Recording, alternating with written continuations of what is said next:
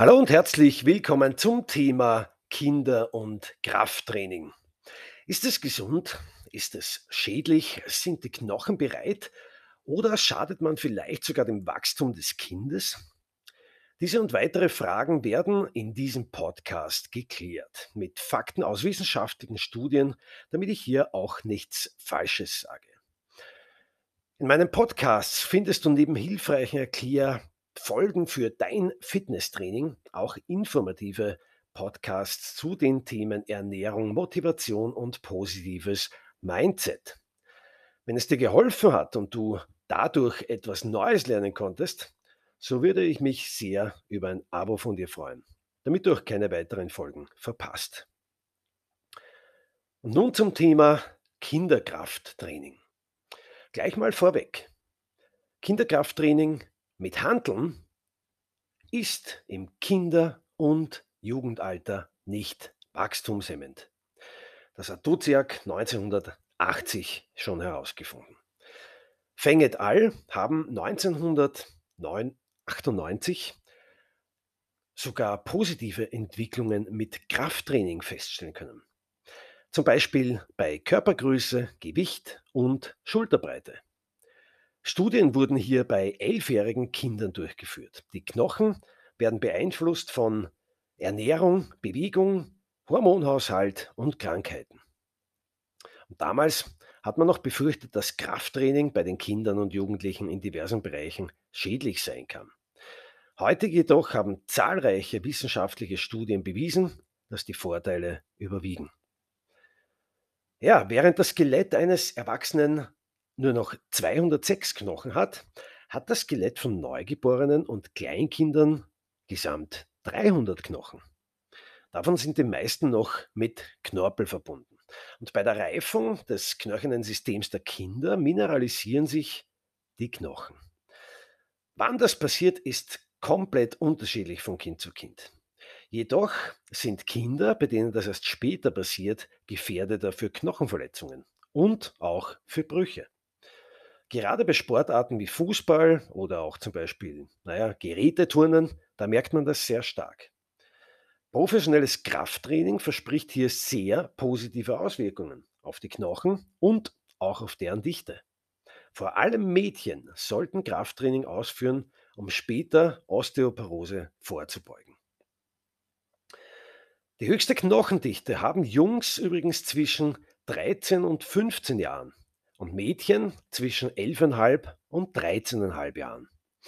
Und gerade in diesem Alter ist es sehr ratsam, die Knochendichte noch höher anzuheben, um die absolute Peak Bone Mass, also die absolute Knochendichte zu erhöhen, da diese bis ins hohe Alter mitgenommen wird.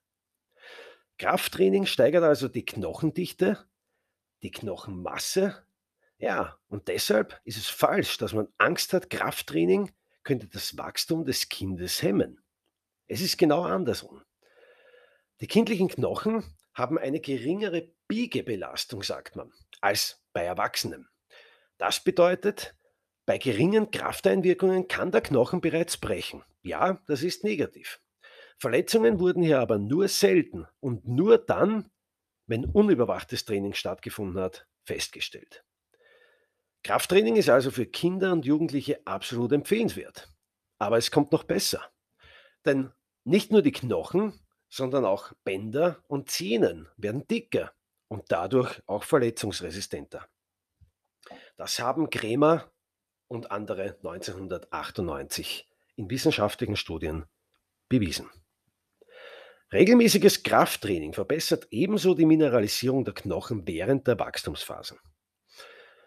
Und hohe Belastungen wie Runterspringen, Klettern, schnell laufen und so weiter, was man als Kind so alles macht, sind viel intensiver als richtig dosiertes Krafttraining. Deshalb braucht man auch hier keine Angst haben. Im Kindesalter sollte mit 10 bis 20 RM, also was so viel bedeutet wie das schwerstmögliche Gewicht, mit dem du 10 bis 20 vollständig und technisch korrekte Wiederholungen schaffst, trainiert werden. Mit den speziellen Fachausdrücken im Fitnessbereich habe ich übrigens einen eigenen Podcast hochgeladen. Den findest du auch auf meinem Kanal. Also gib dir das wenn du mehr in diese Richtung wissen möchtest, um hier auch alles genau zu verstehen. Dass Kleinkinder schon automatisch maximale Belastungen erleben, beweisen Dinge wie das erste selbstständige Heben und auch Halten des Kopfes. Es wird empfohlen, einem Kleinkind unterschiedlichste Reize in den neuromuskulären, kinästhetischen und motorischen Bereichen zu bieten. Zum Beispiel mit unterschiedlichen Bällen, Gegenständen zum Spielen, vielerlei Bewegungsformen erlernen und so weiter. Bei Kindern kommt es durch ein Krafttraining zu Verbesserungen der inter- und intramuskulären Koordination, welche für eine Steigerung der Kraft verantwortlich sind. Meersch hat in einer Studie bereits 1989 erkannt, dass der Muskel- und Kraftzuwachs ohne den Einfluss des männlichen Geschlechtshormons Testosteron, Testosteron auch deutlich sichtbar ist. Die unterschiedlichen Entwicklungsstufen bieten unterschiedliche Besonderheiten. So viel ist einmal klar. Jetzt gehen wir es mal ganz kurz und knackig durch.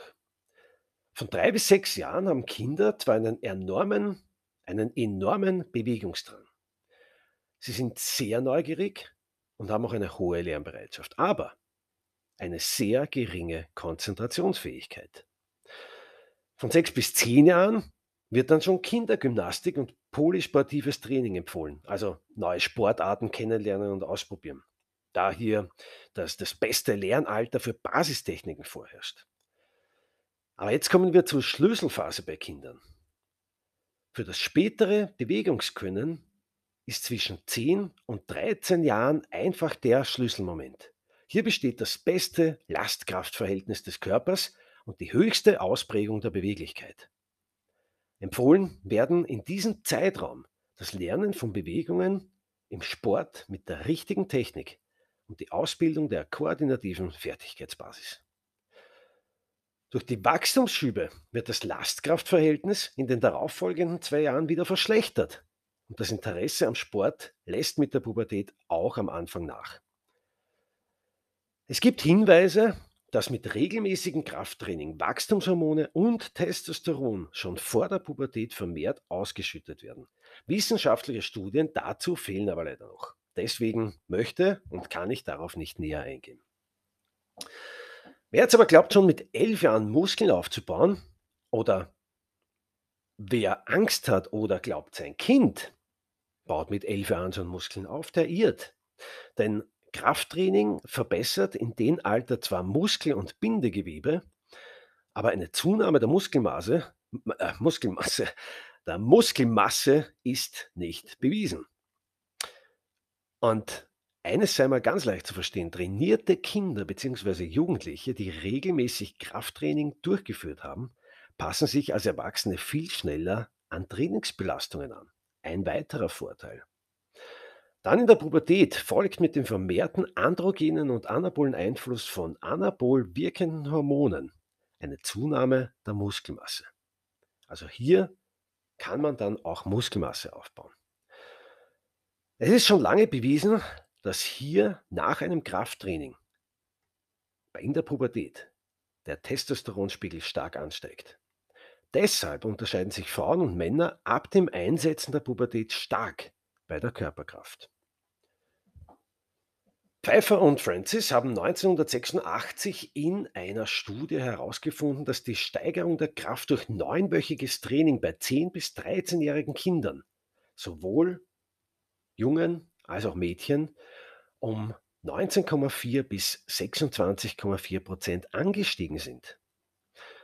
Und noch krasser kommt es, Sewal und Micheli haben 1986 im selben Jahr ebenso ein neunwöchiges Training zur Steigerung der Kraft durchgeführt.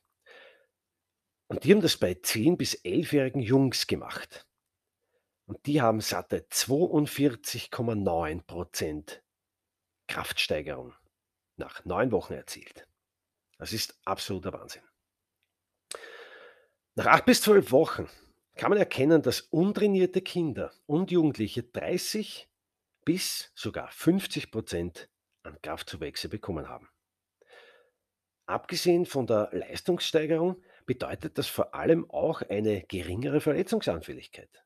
Weitere Effekte von Krafttraining mit Kindern und Jugendlichen schauen wir uns jetzt an. Gottlob hat da 2001 eine Liste aufgestellt. Zum einen die deutliche Erhöhung der Gesamtkörperkraft bereits im pubertären, im vorpubertären Alter. 30 Prozent aller Jugendlichen schaffen keinen einzigen Klimmzug. Daran sollte man doch arbeiten. Dann gibt es Haltungsfehler bei den heutigen Jugendlichen, was auch 2001 schon so war. Und zwar 50 Prozent aller Jugendlichen hatten 2001 Haltungsfehler. Und Krafttraining in dem Alter, in der Kinderzeit, in der Jugendzeit, hat auch günstige Auswirkungen auf die Körperhaltung. Ebenso eine erhöhte Kraftausdauer, ganz klar. Und ebenso wirkt man gegen den alltäglich erhöhten Immobilitätsfaktor. Das heißt, in der Schule rumsitzen, vor dem Computer oder vor dem Smartphone sitzen, sich nicht bewegen. Da wirkt man entgegen mit Krafttraining. Außerdem hat man verbesserte Gelenkstabilisierung und Gleichgewichtssinn, Vorbeugung eventueller Verletzungen bei anderen Sportarten, schnellerer und sicherer Umgang mit dem eigenen Körpergewicht, Verbesserung der motorischen Fähigkeiten und der Koordination, weniger Körperfett und bessere Körperzusammensetzung, verbessertes Selbstvertrauen und Selbstwertgefühl und auch verbesserte Disziplin und Kampfeswille. Achtung an alle, die jetzt zum ersten Mal mit den eigenen Kindern angehen. Empfohlen werden hier folgende Richtlinien.